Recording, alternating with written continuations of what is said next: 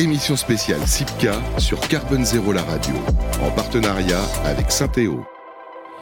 Salut les amis, eh bien voilà, une fois n'est pas coutume, je suis de retour des assises de l'immobilier à. Hier, toute la journée, euh, on a fait un carton parce qu'on a parlé, de sobriété urbaine. Alors vous allez me dire, finalement, euh, tout est lié puisque aujourd'hui, on est ici au salon immobilier bas carbone dans un environnement magique, magnifique, avec une vue euh, sur la Tour Eiffel. Vous la voyez pas, mais moi, je peux la voir aussi. On est ravis d'être avec vous, avec nos partenaires de Saint-Théo. On va parler d'un sujet extrêmement important pour la construction et la fabrique de la ville, euh, c'est le zéro artificialisation net. On va le développer dans ces logiques de reconstruction urbaine et peut-être de redéploiement d'une prise de conscience où l'individu est au cœur de nos préoccupations.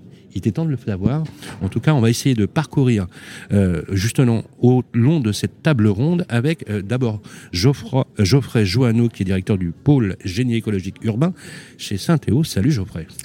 Bonjour. Comment ça va ça, va bien. Bah, je suis ravi d'être avec vous. Euh, Victor, Victor Brio, responsable développement durable chez Novaxia. Salut Victor, comment ça va Ça va très bien. Je suis ravi euh, d'être avec vous. Et bien évidemment, Adrien Delassens, il nous fallait un directeur associé du cabinet d'architecture sous Fujimoto. Bonjour Adrien. Bonjour à tous, merci de m'accueillir. Alors, on va mettre un petit peu les, pieds dans le plat pour essayer de de décrypter un petit peu la base. Euh, Saint-Théo, c'est un cabinet de conseil qui est engagé euh, pour l'immobilier et surtout la ville on va dire post-carbone. voilà, post-carbone. On va essayer de développer un peu plus, au-delà un petit peu des incantations qui sont faites autour de cette thématique. Euh, ça a été créé en 2008, un collectif de 80 collaborateurs.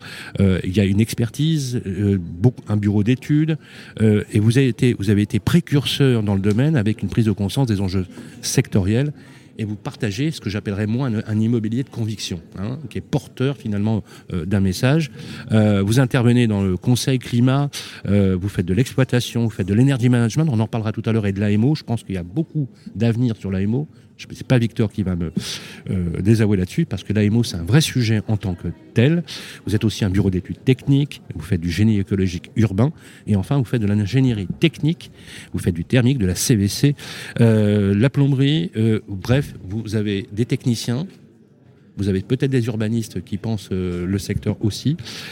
J'offrais en quelques mots, si on devait synthétiser aujourd'hui, Saint-Théo, l'empreinte, on va dire que ça va bien pour vous puisque vous êtes dans le contemporain. Et c'est vrai qu'il y a un développement exponentiel de vos activités.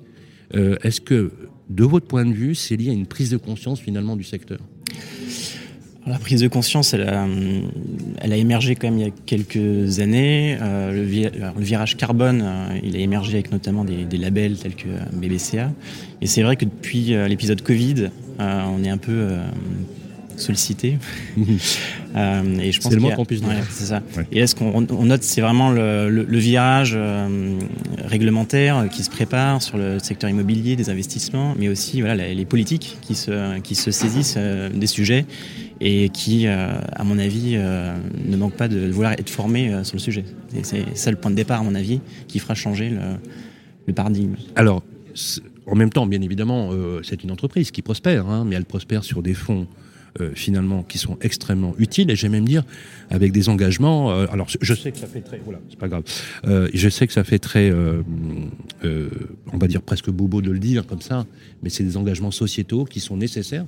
D'ailleurs, je prends le cas de Novaxia par exemple qui est devenu entreprise à mission. C'est pas neutre parce que du coup, il y a un engagement sur le principe même de la transformation de la ville. justement, en préambule, avant d'entrer dans la thématique, Adrien, on, voit bien qu'il y a une prise de conscience collective. Avant, il y avait effectivement dans les milieux un peu éclairés euh, cette nécessaire reconstruction de repenser la ville, de repenser une ville harmonieuse, apaisée.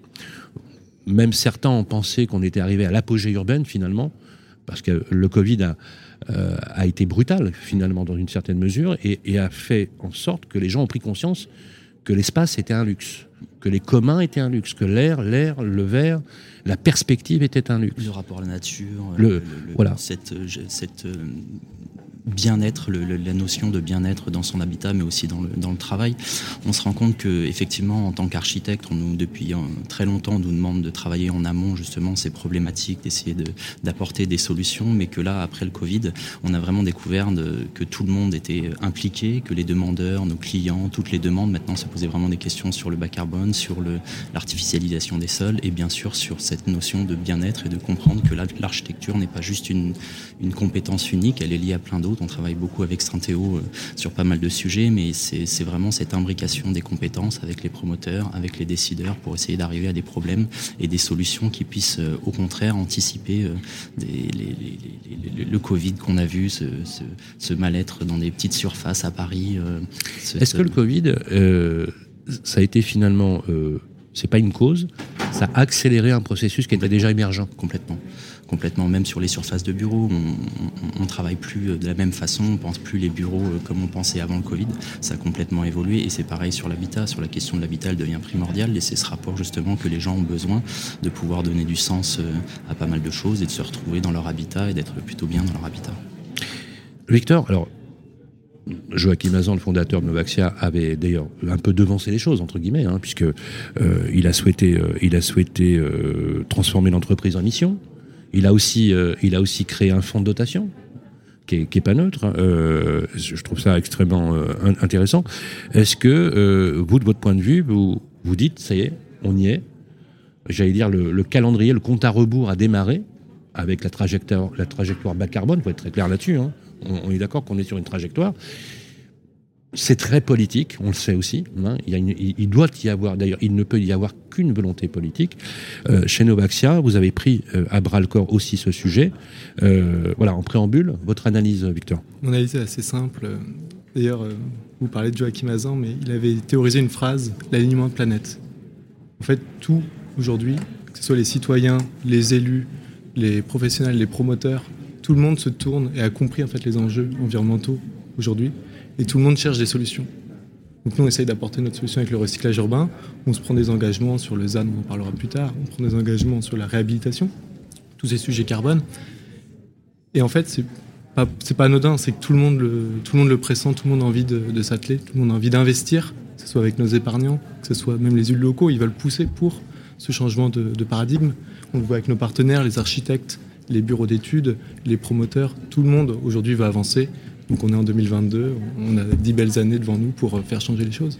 Euh, vous aviez, euh, Novaxia, vous savez, a, inauguré la première, j'allais dire, transformation totem de bureaux en logement. C'était aux rue Planchat, où on avait couvert cet événement. C'était un ouvrage extraordinaire.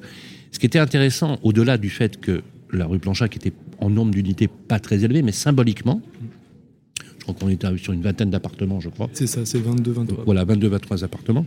C'était le fait que ça fonctionnait, vous voyez Parce que souvent, entre la logique de dire qu'on est sur une réversibilité des bâtiments, pour justement être sur cette trajectoire à la fois de réemploi, mais aussi de transformation. Parce que finalement, un immeuble, par nature, est finalement un, un monde assez organique, entre guillemets, qui peut se transformer, qui peut avoir une vie, deux vies, trois vies, qui se, qui se développe, à l'appui d'ailleurs des cabinets d'études, des architectes, d'une vision en fait, des promoteurs et ceux qui financent les opérations. Et ce que j'ai beaucoup aimé sur, sur la rue Planchat, d'ailleurs c'était Olivier Grégoire qui était venu euh, se déplacer, euh, ça a inauguré la possibilité que c'est réellement faisable et économiquement tenable. Parce que ça c'était très important aussi, parce que souvent on stigmatise un peu l'écologie, on stigmatise les trajectoires bas carbone en disant, euh, au-delà des incantations, il n'y a pas d'équilibre économique, c'est faux. Il y en a un, et on va le démontrer. On est parti sur la thématique du jour, objectif zéro carbone. Euh, quand on dit zéro carbone, c'est zéro artificialisation nette, qui est une circulaire qui avait été mise en place, avec en 2050 arriver à cette neutralité carbone qui avait été voulue au départ par l'initiative notamment de Nicolas Hulot, hein, avec un, gros travail qu'il avait fait au, départ. Euh, la question du zéro artificialisation nette, je voudrais juste qu'on soulève, si vous voulez bien, pour éliminer cet élément-là, c'est qu'il ne faut pas retenir que le zéro. Parce que dans le zéro artificialisation nette, Geoffrey, ça ne veut pas dire qu'on construit plus, ça veut dire qu'on construit mieux. Différemment et euh, à des endroits différents peut-être. ça j'aime beaucoup.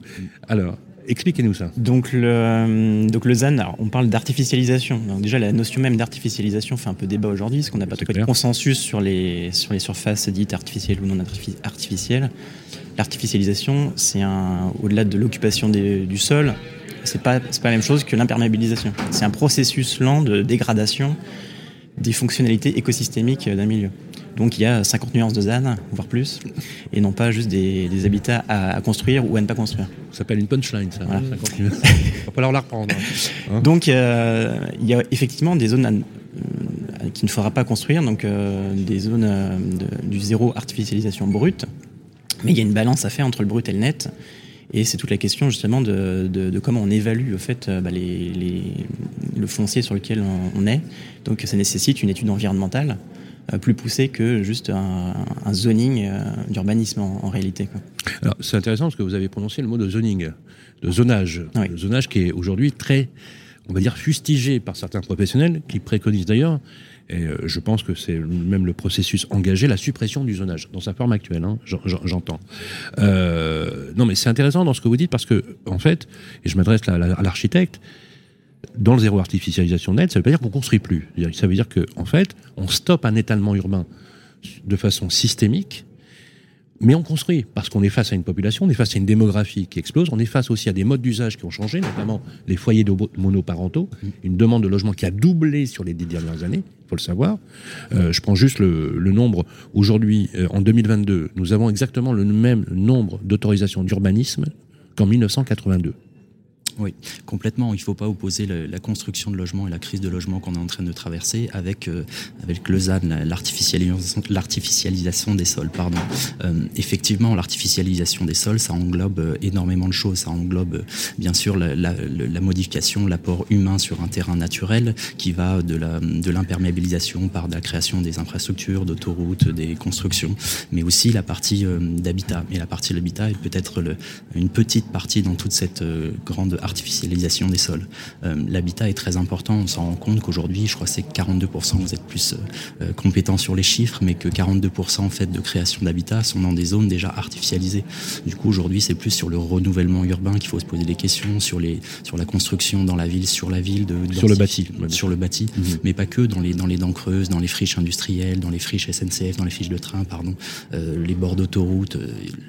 le sol, comment dire, a déjà été traité, a déjà été modifié par l'homme et du coup il y a beaucoup d'espace de jeu pour les architectes, pour les promoteurs, pour développer et refaire de la ville sur la ville. En fait ce que vous dites Adrien, c'est que du foncier, il y en a énormément. Voilà. Non mais je trouve ça top.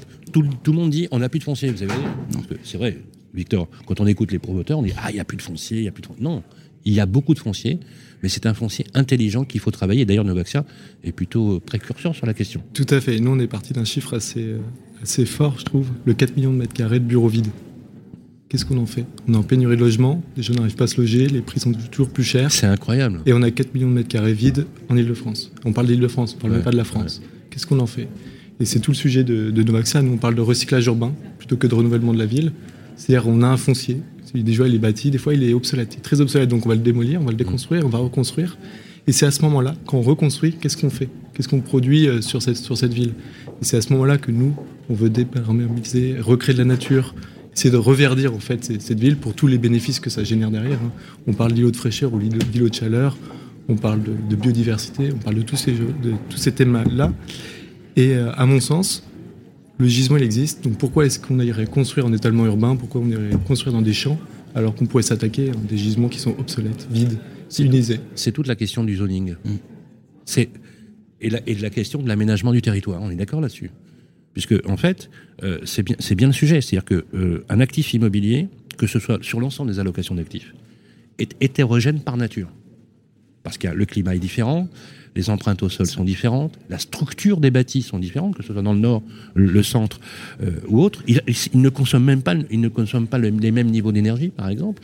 Et donc, du coup, on ne peut pas trop standardiser finalement ces politiques d'aménagement. Il faut juste avoir une matrice visuelle dans le sens d'une politique vraiment euh, volontariste, hein, du, style, on doit arriver, parce qu'il n'y a pas de débat là-dessus, à un zéro artificialisation nette et une trajectoire bas carbone, neutralité carbone. Je donne juste quelques chiffres. Euh, selon les études aujourd'hui menées, un million d'espèces animales et végétales sont aujourd'hui menacées.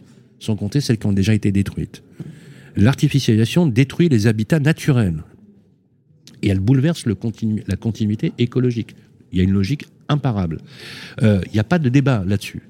Euh, la faune sauvage est un équilibre subtil qui peut effectivement, à très très peu de points près, être complètement déséquilibré. Je prends par exemple ce qui se passe avec euh, euh, la fonte inquiétante euh, de la banquise qui bouleverse en fait les flux marins et notamment les courants. Hein. Je pense par exemple le Gulf Stream, par exemple, qui alimente une grande partie effectivement de la biodiversité marine, par exemple.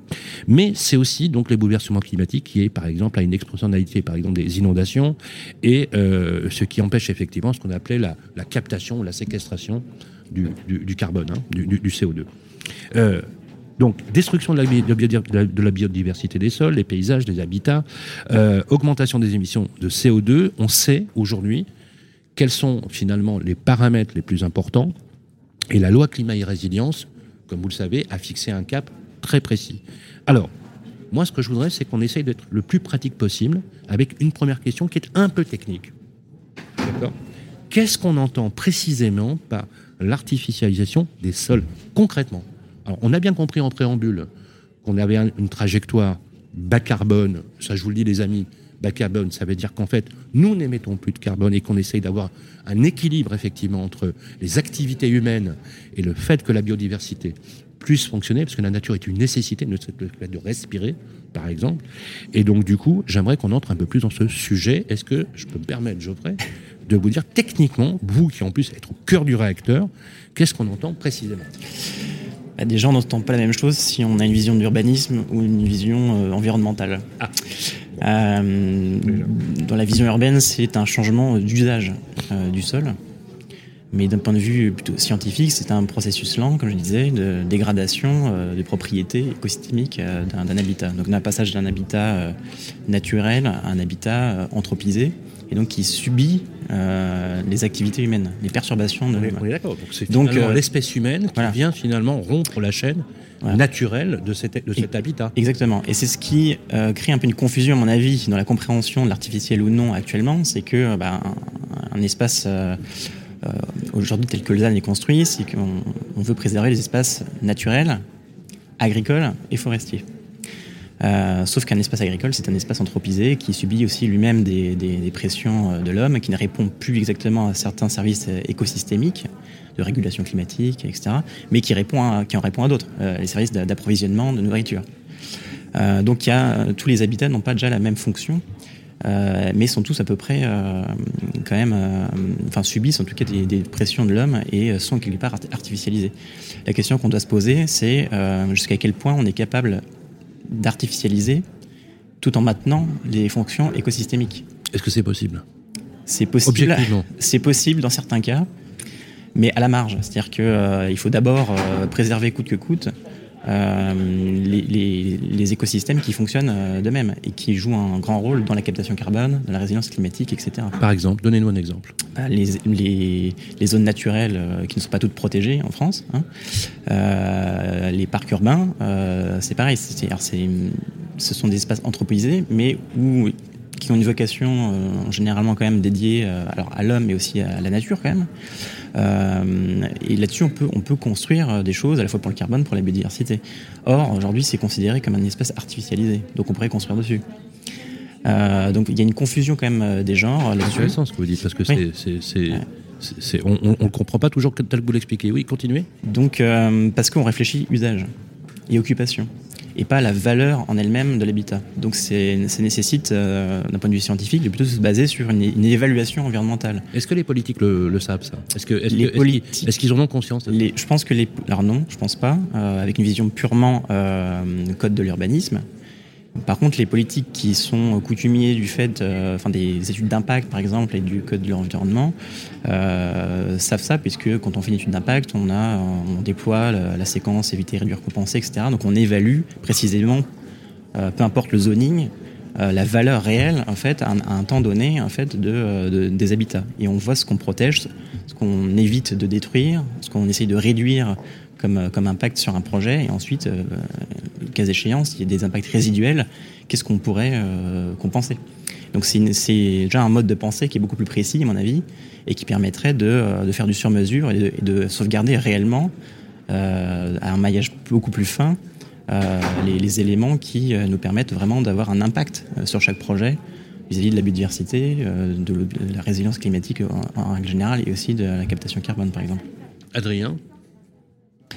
il y, a, beaucoup de choses dans ce que tu dis. C'est vrai que le, rapport à la nature et surtout à l'architecture, ce qu'on évoquait un petit peu tout à l'heure, c'est ces limites qui sont aujourd'hui de, zoning ou que nous, dans les différentes compétences qu'on peut retrouver dans, la, construction et de se dire que de construire l'habitat de demain, de construire une ville, c'est aussi intégrer euh, des, écosystèmes, des, moyens de pouvoir avoir une biodiversité qui soit aussi à l'intérieur des villes et qui soit pas uniquement repoussée euh, dans des zones Natura 2000 ou dans des zones protégées.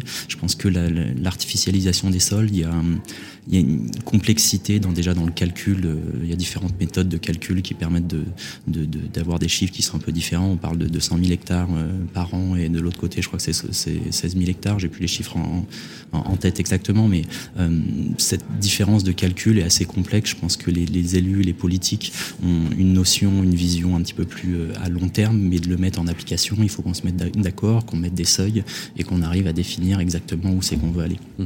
Avec une prise en compte de la démographie un élément majeur dont on ne parle pas assez. Hein, je, donne, juste le, chiffre. Tout à l'heure, j'ai parlé des autorisations d'urbanisme. On a le même nombre qu'en 2022, c'est-à-dire qu'en 40 ans, il n'y a pas d'évolution, c'est une catastrophe, l'immobilier mm. neuf en France. Mm. Euh, sauf qu'en 1982, il y avait 54 millions d'habitants. Il y en a 68 aujourd'hui, c'est 17 millions d'habitants supplémentaires. Donc c'est aussi un choc démographique auquel doivent faire face aussi les promoteurs, les constructeurs et les aménageurs. Euh, Victor, sur sur ce point-là, très techniquement, euh, est-ce qu'on peut effectivement arriver à ce zéro artificialisation net Et qu'est-ce que c'est concrètement du point de vue de Novaxia, de votre point de vue, du, fabricant d'habitat Mon point de vue Novaxia, notre discours il est assez clair. Euh, dans une démarche, comme a parlé Geoffrey, de ERC, nous on va toujours mettre en avant l'éviter. Parce qu'on est obligé de réfléchir à long terme. Alors quand on dit ERC, on dit éviter, réduire, compenser. Merci. Et quand on réfléchit à long terme, parce qu'on réfléchit du coup avec les, agences d'urbanisme, avec les, élus locaux, on voit les, terrains agricoles ou forestiers exploités. Dans 20 ans, 30 ans, 40 ans, on n'est pas à l'abri d'une crise. Une crise tout simplement où on a besoin de produire notre nourriture beaucoup plus en France. Donc si on se dit, OK, on peut se permettre d'artificier peut-être 10-20% des champs agricoles en France, est-ce que ça va pas créer un problème dans 30 ans? Aujourd'hui, vous l'avez dit, il y a 17 millions de, Français en plus euh, en quelques années. Mais ces Français, on peut les habiter, on peut les héberger où? En Ile-de-France. Ils sont principalement tous en Ile-de-France. Donc en densifiant. Un cinquième de la population française sur les huit départements d'Ile-de-France, soit 16 millions d'habitants, vivent en Ile-de-France, absolument. C'est un chiffre qui est hyper important parce qu'on se rend compte que. C'est l'hypermétropolisation, c'est la, la région monde, quoi. C'est ça. Donc les Français veulent habiter en Ile-de-France, veulent habiter en ville, mine de rien. Même si ça commence à évoluer après le Covid. Est-ce que vous me permettez euh, une toute petite injection? Allez-y. Ils veulent surtout habiter près de leur, de leur boulot. Ça me paraît évident. Parce que du boulot, il y en a, il y en a en Ile-de-France. Si on s'écoutait bien, on serait tous dans la Creuse à faire du cheval à planter nos graines. Non, non, je caricature un peu. Je viens de la Creuse et je fais du Mais ce que je, ce que je moi j'adore. Voilà, j'adore. Moi, j'ai, je fais, je fais, je fais un peu de, un peu d'agriculture du côté de la souterraine. Je, je trouve que c'est remarquable, remarquable. Et le marché de Guéret le dimanche, c'est juste un morceau d'anthologie. Non, mais ce que je voulais vous dire, c'est que j'aimerais bien qu'on lie aussi l'économique. Bien sûr. Si les jeunes aujourd'hui vont dans les grandes villes, quand ils vont à La Rochelle, pour les, parce qu'il y a une zone d'études supérieure qui est remarquable, à Strasbourg, à Nantes, à Lyon, à Marseille ou à Paris, c'est parce qu'il y a du boulot. Tout à fait. non, mais il faut être très clair. Hein. Non, mais c'est certain. Et ce qui est intéressant, c'est que quand on regarde comment ont été conçues les villes à l'époque, on mettait les zones de, travail à un certain endroit, les zones résidentielles à un autre. Est-ce que ces zones de travail, maintenant qui sont en train de se vider, je fais un gros clin d'œil à la défense par exemple, est-ce que ça n'a pas été une erreur d'urbanisme? Est-ce qu'on ne peut pas retravailler ces zones pour mélanger, mixer du résidentiel, des commerces et des bureaux. Aujourd'hui, nous, nos projets ils sont quasiment très souvent mixtes.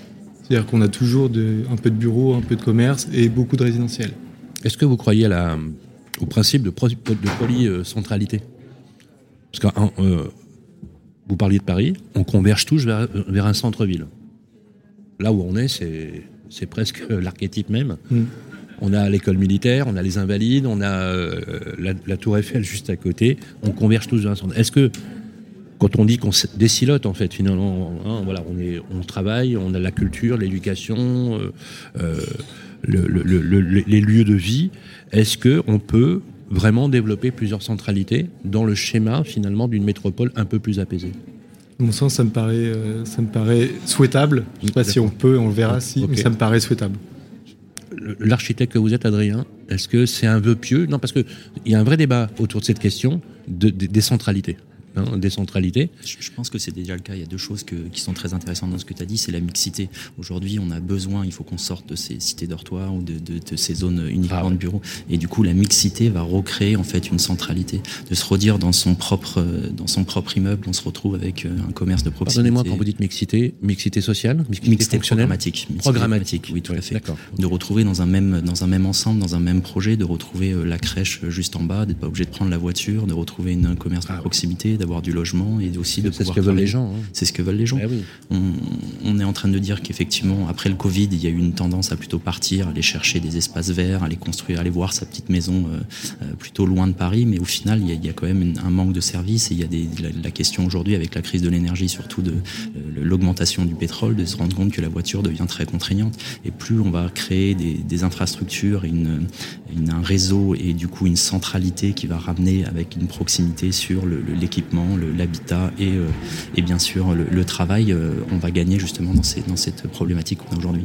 Alors, question, euh, est-ce que vous avez utilisé l'acronyme effectivement éviter, réduire, compenser, qu'on peut appliquer au zéro artificialisation question, Geoffrey, est-ce que, comment on peut compenser vraiment concrètement, hein, euh, de façon opérationnelle, et comment on peut, sur la, feuille de route, alors je ne peux pas m'empêcher de penser aussi dans la loi climat et résilience, euh, à la trajectoire euh, de décarbonation au niveau énergétique, de la rénovation énergétique, hein, avec un peu comme les machines à laver, on a sept lettres énergétiques qui classent l'énergie, hein, ça va de A à G on est clairement depuis le euh, août, hein, c'est le 23 août, avec un gel de l'indice euh, de, revue des loyers. Vous savez, c'est le fameux IRL qui permet d'augmenter les, loyers. Et paradoxalement, on est sur des contraintes opposées, sur un, monde un peu géopolitique, bousculé, on peut le dire, avec la hausse des matériaux. Alors vous, architecte, c'est une tannée absolue, parce que euh, aujourd'hui, on fait des devis avec euh, euh, une empreinte ou alors un, coût de travaux identifié, puis on se, à tous les six mois ou tous les trois mois, on est sur des augmentations. Plus les coûts de l'énergie. Là, on va rentrer. hier, c'était le premier jour de l'automne, hein, il me semble, je crois savoir. et on va entrer dans la période de reddition des charges. Vous savez, d'énergie. Vous savez qu'on envoie aux locataires, etc., dans le monde des bailleurs sociaux, etc. Et en même temps, on est sur des trajectoires qui sont euh, finalement assez nobles. Alors, pour être très simple, c'est cette trajectoire, elle a été fixée à partir de 2023 jusqu'en 2034. En 2034, on a 11 millions de passoires thermiques qui, doivent, qui devront être rénovées. Sinon, elles seront retirées du marché. Pour la location, j'entends. Hein. parce que les propriétaires, eux, ne sont pas concernés. Ils peuvent euh, finalement rester, avoir froid, avoir chaud l'été, etc., etc. Non, non, mais c'est un vrai sujet, parce que ce que j'observe, c'est que politiquement, on a pensé aux consommateurs, mais on n'a pas pensé aux propriétaires occupants. Hein. juste pour euh, faire euh, l'anecdote.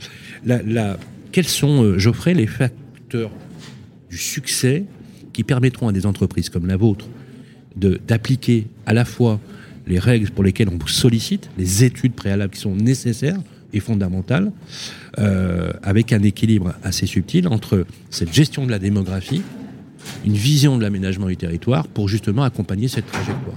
J'espère avoir été suffisamment clair. On est plus dans le domaine du débat là, hein, que, de la question, hein, je précise. Euh, alors sur les questions, euh, plus globales euh, du respect, enfin de l'atteinte carbone, ça, rejoint aussi la question de l'usine. C'est tout simplement de se concentrer sur les gisements enfin, disponibles pour éviter de. Alors pourquoi, pourquoi les gens pourquoi les gens euh, veulent absolument euh, construire dans du neuf et qu'il faut euh, réduire le neuf C'est parce que peut-être que les, logements existants sont des passoires, comme vous le dites.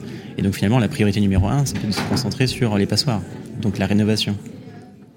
Ensuite, on a c'est, là, là, que le gisement se bah, trouve. Oui, oui. la plupart du Victor, hein. la plupart du, parc est existant, mmh. donc le, gisement il est là-dessus. Donc nous, nos, nos énergéticiens, travaille euh, sur cette question de l'existant depuis euh, de, nombreuses années. D'ailleurs, Synthéo a été créé euh, sur l'optimisation de l'existant. C'était pour rien.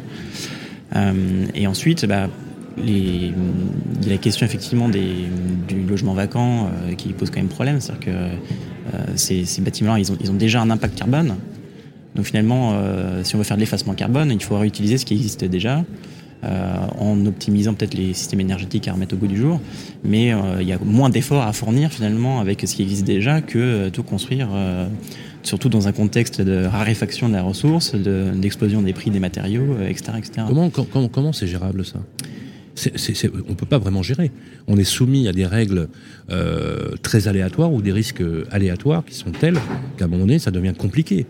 Euh, entre des chantiers qui démarrent avec euh, des engagements avec des prix X et, où on voit des coûts de l'énergie qui doublent, qui trient peut-être à court terme, est-ce que au-delà de tout ça, il n'y a pas aussi politiquement une prise de conscience à prendre euh, sur, qui doit décider et comment. Quoi.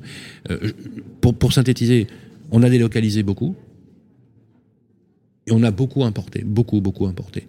Et c'est intéressant parce que brutalement, on prend conscience en fait de fait de relocaliser. Hein, je prends l'exemple, par exemple, aujourd'hui, euh, c'est très à la mode, mais on, y est d'ailleurs dans la trajectoire bas carbone, c'est euh, les constructions en bois. Vous savez, les constructions en bois avec. Alors, en plus, euh, voilà, j'aimerais bien aussi avoir un, petit avis de, l'architecte, parce que dans la construction en bois, ça ne veut pas dire qu'il n'y a pas de béton du tout. Hein. Ça veut dire, mais et que quand on parle de béton, on peut, aussi évoquer le béton bas carbone. Hein, ça existe, il y a des formules béton aujourd'hui qui sont bas carbone. justement, comment on fait pour gérer tout ça? Comment est-ce qu'il y a des, est-ce qu'il y a une façon, est-ce qu'il y a une méthode Qu'est-ce que vous préconisez Est-ce qu'il faut relocaliser nécessairement Est-ce qu'il faut qu'on fasse, euh, qu'on trace, euh, par exemple, le, bois euh, en, France et qu'on ait la possibilité de générer de la ressource et qu'elle soit renouvelée Comment on fonctionne Comment c'est possible? Alors, ce que vous pointez, c'est la question de l'analyse de cycle de vie global, d'où vient la matière, les échanges. Et donc ça, c'est très intéressant, c'est de, se concentrer effectivement sur la, ressource locale.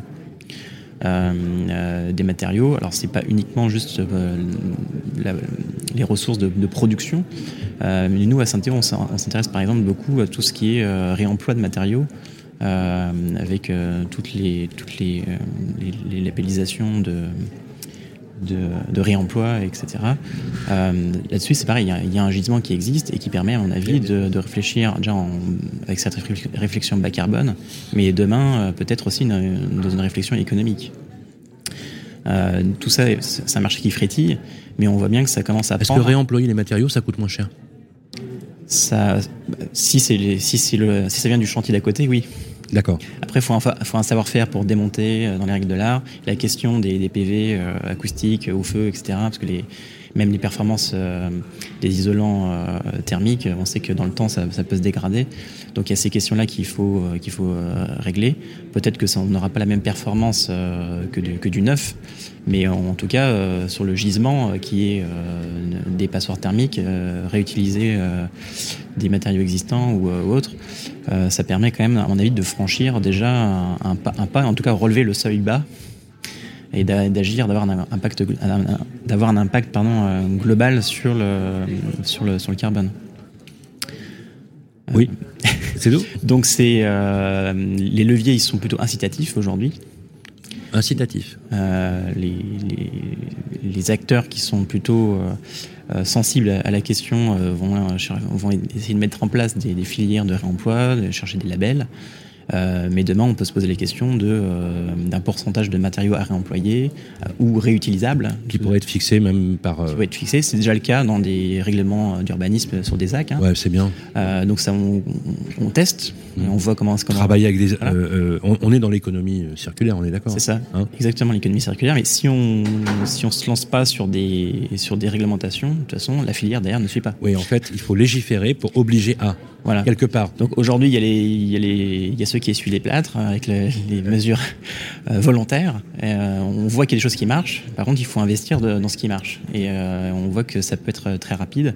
Un, chantier qui finit juste à côté peut servir directement un chantier à côté. Ce sont des gisements directement disponibles en fait. Et Victor je, je, rebondis juste sur le mot légiférer. Et en ce moment, vous avez en finance et en finance durable, vous avez beaucoup de choses qui se mettent en place sous l'impulsion de l'Europe. On a pas mal de réglementations qu'on appelle SFDR, disclosure ou encore taxonomie verte. La taxonomie, c'est remarquable. Voilà. Et en fait, tout ça font que les, les fonds d'investissement, les sociétés de gestion, ceux qui vont investir l'immobilier, vont avoir de plus en plus de contraintes. Quand je dis contraintes, c'est d'opportunités aussi hein, pour, recycler la ville sur elle-même et pour changer les, choses. Et euh, vous avez dit, Sylvain, tout à l'heure, un point qui était important, c'est le côté politique. Vous avez un bulletin de vote qui est extrêmement puissant, c'est l'épargne. Donc toutes les, tous les épargnants qui ont la chance de pouvoir investir ou de, de mettre un peu d'argent de côté, de pouvoir, eux, agir en investissant dans des fonds ou dans des véhicules qui permettent justement ce, ce recyclage urbain, ce, respect du ZAN et cette construction. Sur Novaxia, par exemple. C'est ce qu'il avait dit.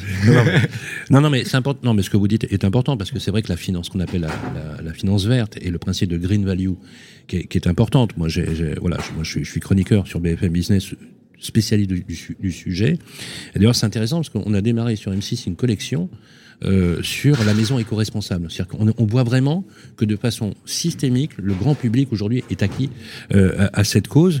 Euh, l'architecte que vous êtes, Adrien, est-ce que aujourd'hui, on est d'accord que les friches foncières et d'ailleurs le fonds Friche qui a été créé par la loi, puisque le fonds Friche est le résultat du rapport Repsamen, euh, François Repsamen, maire de Dijon, qui a transfiguré la ville, qui est extraordinaire ce qu'il a, mm. fait à, ce qu'il a fait à Dijon. Ça veut dire que, un, il a fait la preuve qu'un maire bâtisseur peut être réélu déjà, hein, sur le principe, plutôt une bonne chose.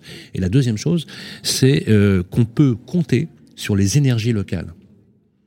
à l'appui, effectivement, de cabinets d'expertise comme le vôtre qui accompagnent euh, avec des études préalables, parce que souvent on, ne prend pas suffisamment conscience des études préalables, notamment sur le plan de la rénovation énergétique et de la transformation des bâtiments, qui est un sujet fondamental en soi. J'allais dire que pour vous, c'est un formidable effet de levier d'une nouvelle génération d'architectes dans cette conception de la ville et de la sobriété urbaine. Oui, tout à fait. Il faut qu'on prenne en compte, en fait, c'est pas juste euh, le moment de la construction, le moment de la réhabilitation d'un bâtiment. On va prendre l'origine du matériau, d'où il vient, où il est transformé, comment il arrive sur site. Et après aussi sur la, vie du bâtiment, de se dire que le bâtiment, comment les gens vont être arrivés dans le bâtiment et ça aura un impact carbone. Et c'est toutes ces conséquences-là qui font qu'aujourd'hui, aller vers une neutralité euh, carbone euh, euh, le, plus tôt possible a des impacts. Il faut qu'on les prenne en compte dans la construction de nos bâtiments. On parlait du bois tout à l'heure. Le bois en France, on a la chance d'avoir un parc forestier immense. Il est, il est très très bon. Il manque peut-être euh, un peu d'épineux, mais en vrai, il faudrait relancer cette industrie du bois en France pour être capable de fabriquer suffisamment de, de, CLT ou de la mêlée collée en France pour pouvoir répondre à justement ces problématiques de construction. Et d'ailleurs, la filière bois s'organise, hein. on, le voit avec. Euh, décidément, je fais tomber tous mes stylos. C'est peut-être une prophétie euh, de faire tomber les stylos. Il est l'heure de, conclure rapidement. Je voudrais qu'on fasse un, rapide tour de table en quelques mots. Euh, quelques mots pour euh, avoir une vision un peu plus holistique finalement de notre débat. Je trouve ça hyper intéressant. Moi, je resterai bien quelques heures de plus avec vous, mais on est contraint, on est contraint par l'horaire, décidément. Et je rappelle que le podcast, il est téléchargeable sur toutes les plateformes qui vont bien. On va commencer par vous, Adrien. Adrien, si on devait faire une conclusion, quelques mots euh, qui donnerait, qui réenchanterait, j'allais dire, l'acte de construire. Parce que moi, ce que j'aimerais bien, c'est qu'on réenchante l'idée de l'acte de construire. Car trop souvent, quand on parle de ZAN, on, parle de non-étalon urbain. C'est la première imposture, déjà. On étale, mais intelligemment et différemment. La deuxième chose, c'est que l'acte de construire est un acte noble, puisqu'il permet la protection et le marqueur social des populations. J'aimerais avoir voilà, quelques mots de conclusion pour conclure cette première table ronde. Euh, aujourd'hui, la ville euh, qui se renouvelle sur elle-même, c'est primordial. On a besoin de, construire une ville euh, qui soit pour les usagers, qui soit bas carbone, qui soit dans l'air du temps et qui soit aussi proche de cette question d'artificialisation des sols. On se rend compte que l'artificialisation, elle est pratiquement très... Elle, elle, offre beaucoup d'espaces de friches, d'espaces constructibles. Et le fait de construire va nous proposer encore plus de solutions d'espaces qui sont peut-être euh, euh, délaissés, qui sont, euh, qui sont abandonnés, mais au contraire qui sont très très riches et qui vont pouvoir proposer justement des nouvelles formes de ville et de nouvelles formes d'habiter. Ça j'aime beaucoup. Victor Je pense que la, ville de demain, c'est un peu impensif, elle sera plus verte, elle sera plus mixte, elle sera plus mélangée. Et surtout, quand on réfléchit à un projet immobilier, maintenant, il ne faut plus le réfléchir au niveau juste de la parcelle, faut le réfléchir au niveau d'un quartier, d'un aménagement, et essayer que les services qu'on produit, qu'on génère à un endroit, soit cohérent pour tout un quartier de population. C'est une vision euh, qui me va très bien. Conclusion, Geoffrey euh, Rêver la ville, euh, je trouve que c'est intéressant. Je pense que le zen va nous remettre dans les rails de quelque chose qui est primordial quand on construit, c'est le génie du lieu. dans quel environnement on s'inscrit. Est-ce qu'il y a un environnement naturel ou pas Et comment on rend la ville désirable Donc, comment on, met, promouvoit plus de nature, plus de services écosystémiques, comment on rend la ville euh, vivable tout simplement aussi euh, demain. Hein. Euh, en 2050, c'est le climat marseillais qui aura à Paris. donc comment on fait pour que, en, termes de, résilience climatique, on rende l'habitat vivable. donc cette question du ZAN, pour moi, elle permet vraiment de remettre la nature au centre aussi des préoccupations. D'ailleurs, le, le, ZAN, c'était pour répondre à, au euh, critère numéro un de l'effondrement de la biodiversité, euh, l'étalement urbain. Mais on voit bien qu'il y a une constellation de problématiques qui se posent autour du ZAN, dont le carbone, mais au moins ça permet de, se dire quel est l'impact réel qu'on a sur une parcelle. C'est une belle conclusion qui va susciter d'autres épisodes, certainement. Voilà, c'est la fin de cette euh, table ronde. Merci euh, à vous, Geoffrey Joanneau. Je rappelle que vous êtes directeur de pôle gynécologique urbain chez Saint-Théo, dont l'URL est sur le podcast. Allez-y, c'est extrêmement intéressant. J'aime beaucoup la philosophie. L'ère de l'abondance est terminée. Voilà, j'aime beaucoup cette idée, puisqu'il va, falloir nous apprendre à bien vivre aussi ensemble. Merci à Victor Brio, responsable développement durable chez Novaxia, mes amitiés à Joachim et à Vincent, bien évidemment. Voilà, Novaxia qui réinvente aussi la ville à son niveau. Un grand plaisir aussi d'avoir partagé, c'est une première d'ailleurs avec moi, euh, Adrien de la Sens, directeur associé au cabinet d'architecture sous Ojimoto. C'est un vrai plaisir de partager ce moment avec vous. Vous êtes les bienvenus sur Radio Mo et Carbone Zéro, la radio. Euh, le podcast, comme d'habitude, il est à réécouter sur les plateformes sans modération, s'il vous plaît. Voilà, à tout à l'heure. Émission spéciale SIPCA sur Carbone Zéro la radio, en partenariat avec Saint-Théo.